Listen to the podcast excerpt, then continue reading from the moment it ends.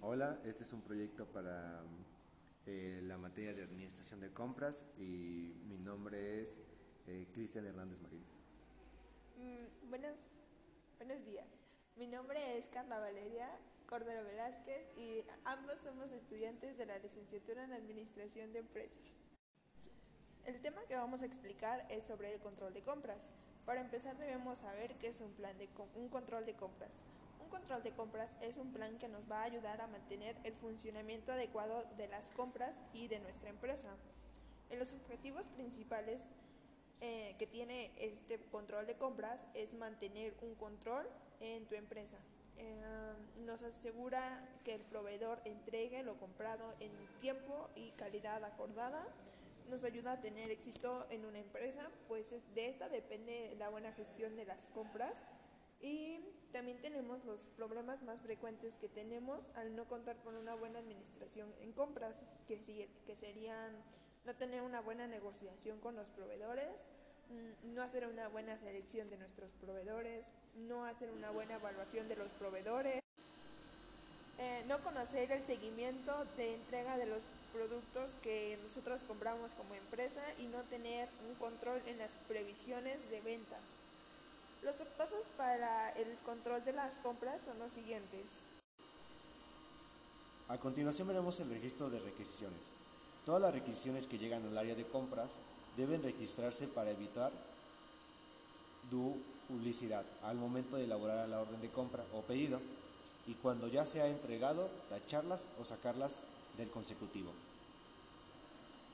Número de requisición. En este espacio se anotará el número consecutivo de la requisición.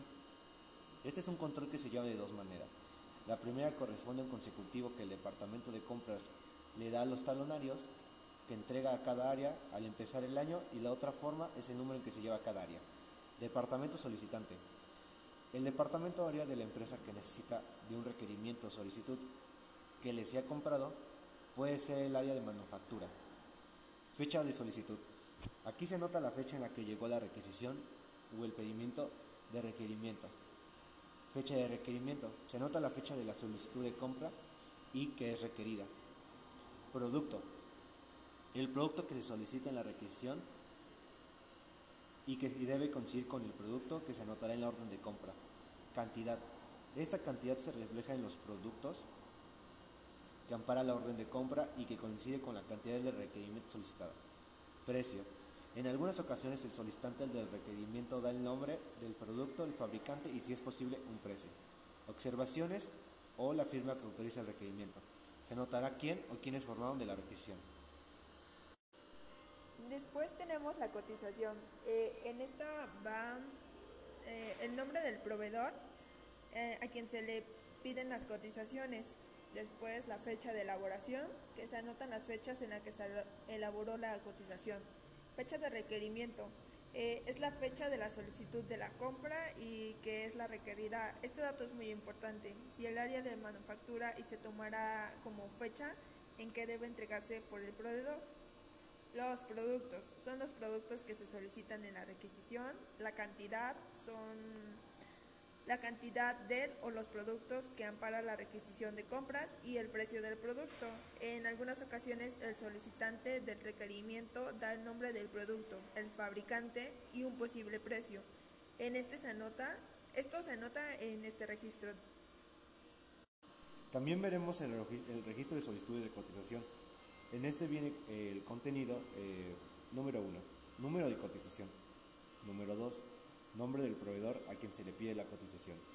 Número 3, área solicitante. Número 4, fecha de elaboración. Número 5, productos. Número 6, cantidad. Número 7, observaciones o la firma que autoriza el requerimiento. Tenemos también registro de cotizaciones recibidas. En este va el nombre del proveedor, la fecha de recepción, fecha de requerimiento, los productos, la cantidad, el precio, las condiciones de pago y las observaciones. Acá veremos el cuadro comparativo. Este tal vez es el documento base de una buena administración del área de compras, pues es indispensable para la toma de decisiones en el otorgamiento de la orden de compras. Veremos el nombre del proveedor a quien se le dé la orden de compra, productos sin cantidad. precio por unidad, precio total, porcentaje de descuento, tiempo de entrega, tiempo de pago, condiciones de pago, garantía y observaciones. Seguido del cuadro comparativo tenemos el registro de órdenes de compra. En este se, se, pone el número de la orden de compra, el nombre del proveedor a quien se le da la orden de compra, la fecha de la elaboración, la fecha de requerimiento, los productos, la cantidad, el precio o el valor de la orden de compra, las condiciones de pago y observaciones que lleguen a tener. También veremos el registro de órdenes de compra. Después de, de, decidir a qué proveedor se elabora la orden de compra, que lo, por lo general se le conoce como pedido fincado, es necesario llevar un control para evitar eh, duplicar la orden de pago a proveedor. Sus datos necesarios son número de orden de compra, nombre del proveedor a quien se le dé la orden de compra, fecha de, la, fecha de elaboración, fecha de requerimiento, productos, cantidad, precio o valor de la orden de compra, condiciones de pago y observaciones. Después de eso tenemos el registro de órdenes de compra, que son los pendientes de entrega. En este se encuentra el número de la orden de compra, el nombre del proveedor, el área solicitante, la fecha de elaboración, la fecha de requerimiento, los productos, la cantidad, el precio, las condiciones de pago y observaciones. También veremos el registro de órdenes de pago. Después de entregar la orden de compra debe elaborarse la orden de pago respectiva y por lo general se elabora casi al mismo tiempo de la orden de compra.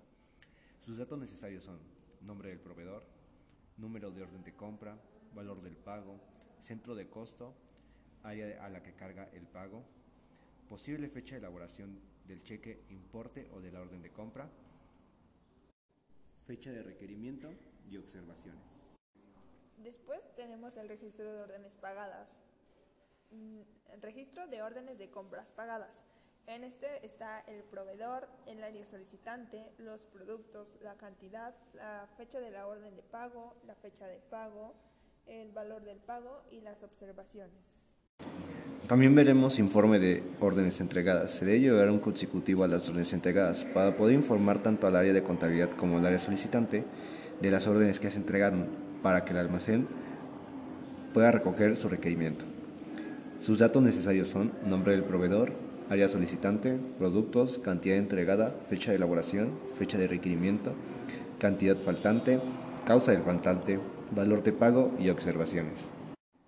Seguido de este tenemos el informe de faltantes o devoluciones al proveedor.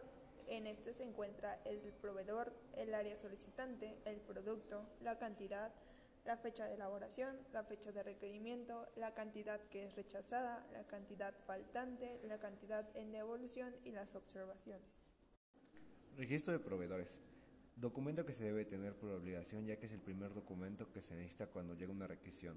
Sus datos necesarios son nombre del proveedor, características del proveedor, productos que puede surtir, cantidades que puede surtir, mínimos que puede surtir, máximos que puede surtir, tiempos de entrega, condiciones de pago y observaciones.